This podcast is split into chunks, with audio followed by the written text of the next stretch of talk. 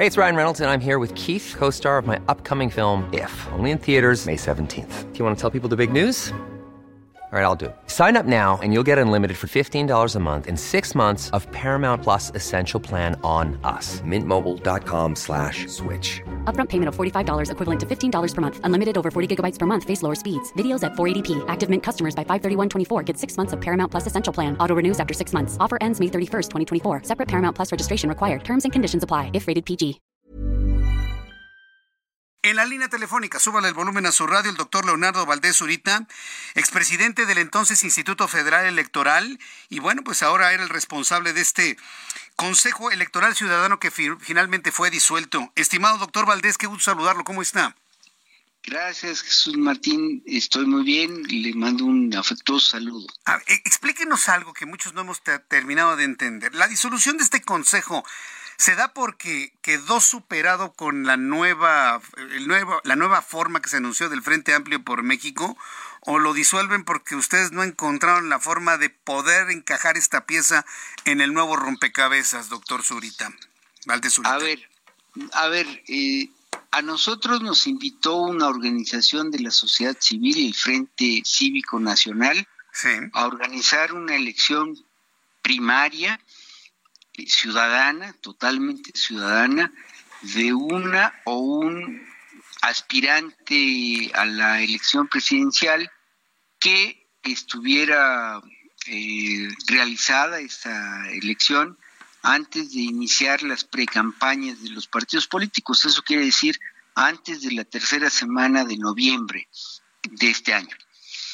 Nosotros estuvimos trabajando, fueron tres semanas de trabajo muy intenso, muy arduo, pero en todo momento tuvimos información de que los dirigentes del Frente Cívico Nacional y de otras organizaciones de la sociedad civil estaban negociando con los partidos políticos, con los tres partidos políticos que conforman la Alianza Va por México. Lo que a nosotros nos eh, comunicaron fue que eh, por varios meses antes los partidos no estaban dispuestos a aceptar la participación de la ciudadanía en el proceso de selección de sus eh, de su candidato presidencial. tenían dos argumentos. Uno, que estaban obligados por sus estatutos a realizar ese procedimiento solamente con los miembros de sus partidos y el segundo, que era realmente importante, porque eh, tenían temor de que el partido en el gobierno y sus aliados pudieran incidir en el proceso de selección de su candidato presidencial para elegir, para, digamos, eh, incidir en una elección que fuera que diera como resultado a un candidato de la oposición a modo para el régimen, para el partido en el gobierno. De tal suerte que eh, estas organizaciones de la sociedad civil nos solicitaron, nos propusieron, nos invitaron a organizar una elección primaria ciudadana que tenía por objeto que eh, hacia la tercera semana de noviembre se eligiera una o un ciudadano como aspirante a la, a la precandidatura de los partidos de la Alianza Va por México, entendiendo que en ese momento los partidos, de acuerdo con lo que establece la ley, iniciarían sus precampañas y podrían tener precandidatos, uno de ellos, esta persona seleccionada por un procedimiento de primarias ciudadanas. Sí.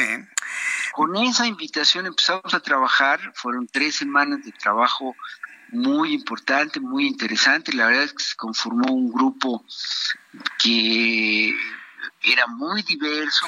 muy inteligente el grupo. Muy distintas, pero que fuimos coincidiendo en, temas importantes para el procedimiento. Mientras nosotros trabajábamos, el Frente Cívico Nacional y otras organizaciones de la sociedad civil estuvieron en negociaciones con los partidos políticos. Y los partidos políticos, al, observar que el Consejo Electoral Ciudadano era una cosa que iba en serio, que, no, no, era una broma, éramos ciudadanas y ciudadanos con experiencia y determinados a impulsar esta consulta ciudadana, se dieron y se dieron cuenta que tenían que aceptar la participación de las y los ciudadanos en el proceso de elección de su candidato presidencial. Ese, ese, ese hecho se reflejó en el anuncio que hicieron el lunes pasado, en el que, si bien los partidos políticos tienen un protagonismo importante, también lo tienen las organizaciones de la sociedad civil y se trata de un método en el que eh, eh, eh, la, la, sociedad va a poder participar en ese proceso de selección. Doctor, doctor Valdés, ahorita tengo que enviar a mensajes comerciales necesariamente. Espéreme unos minutos y regreso con usted. Regreso con más noticias aquí en El Heraldo. Escucha las noticias de la tarde con Jesús Martín Mendoza. Regresamos.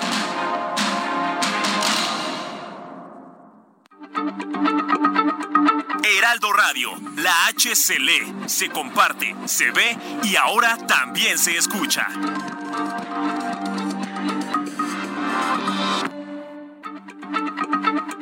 Heraldo Radio, la H se lee, se comparte, se ve y ahora también se escucha.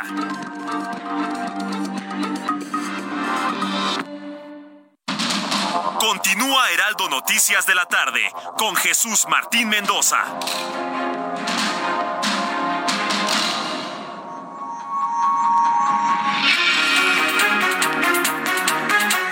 7 en punto, las 19 horas en punto hora del centro de la República Mexicana. Escuche usted Heraldo Radio con las noticias a esta hora de la tarde.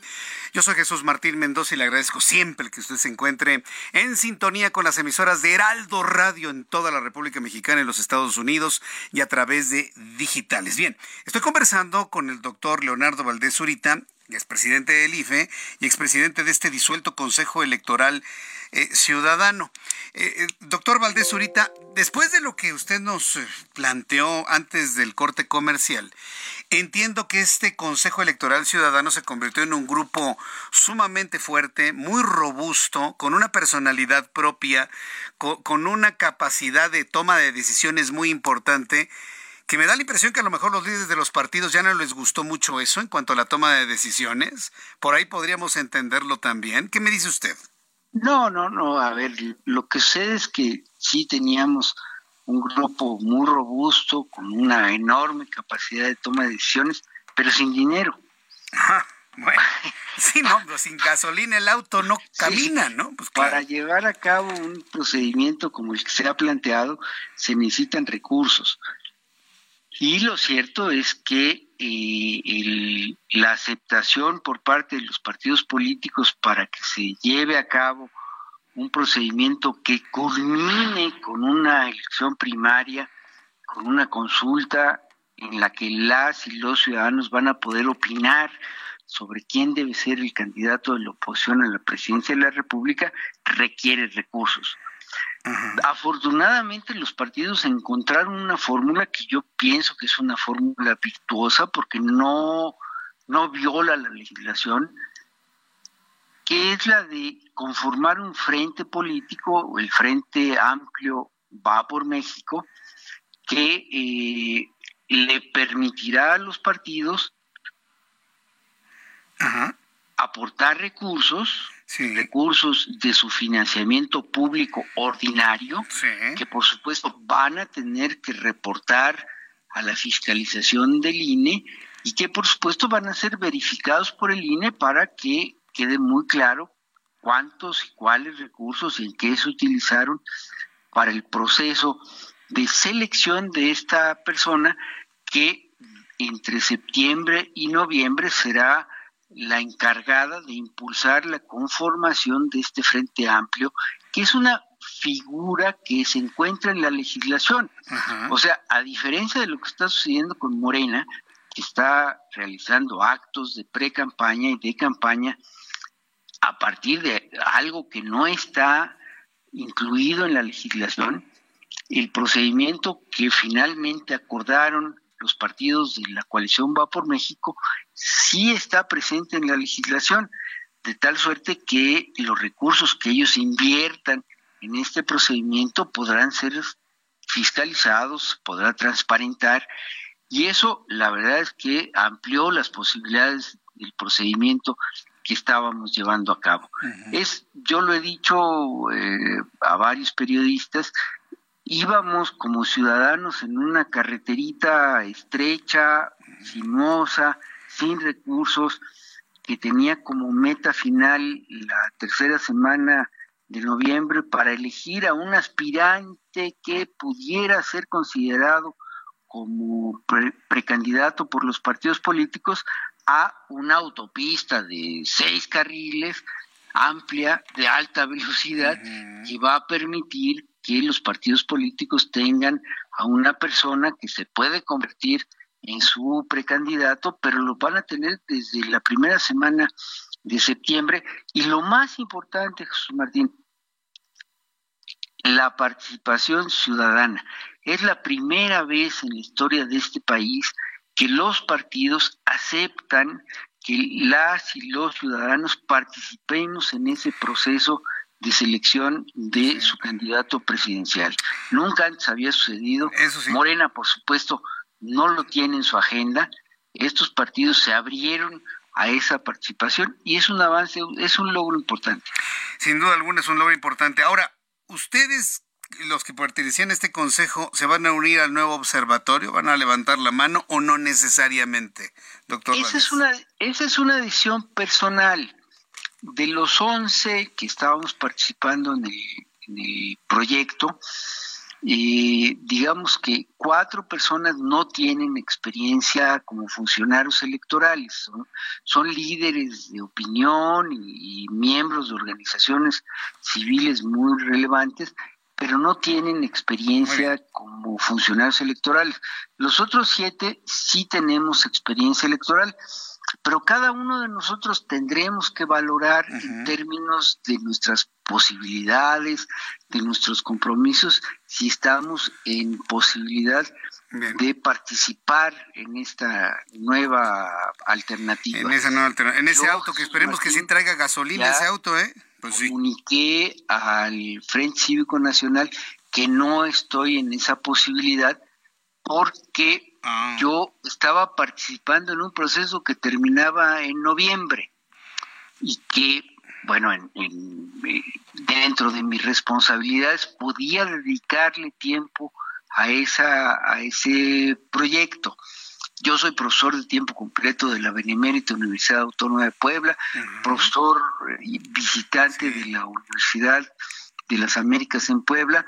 Tengo carga académica importante y si el proceso se extendía hasta la tercera semana de noviembre, yo podía dedicarle una parte de mi tiempo a ese proyecto. Pero siendo como es ahora un proyecto que tiene que terminar en la primera semana de septiembre yo no estoy en posibilidades de dedicarle tiempo porque quienes decidan participar pues le tienen que dedicar tiempo completo. Totalmente, sí, esto va a ser nacional, complejo, muy importante y yo la verdad es que no estoy en posibilidades de hacerlo.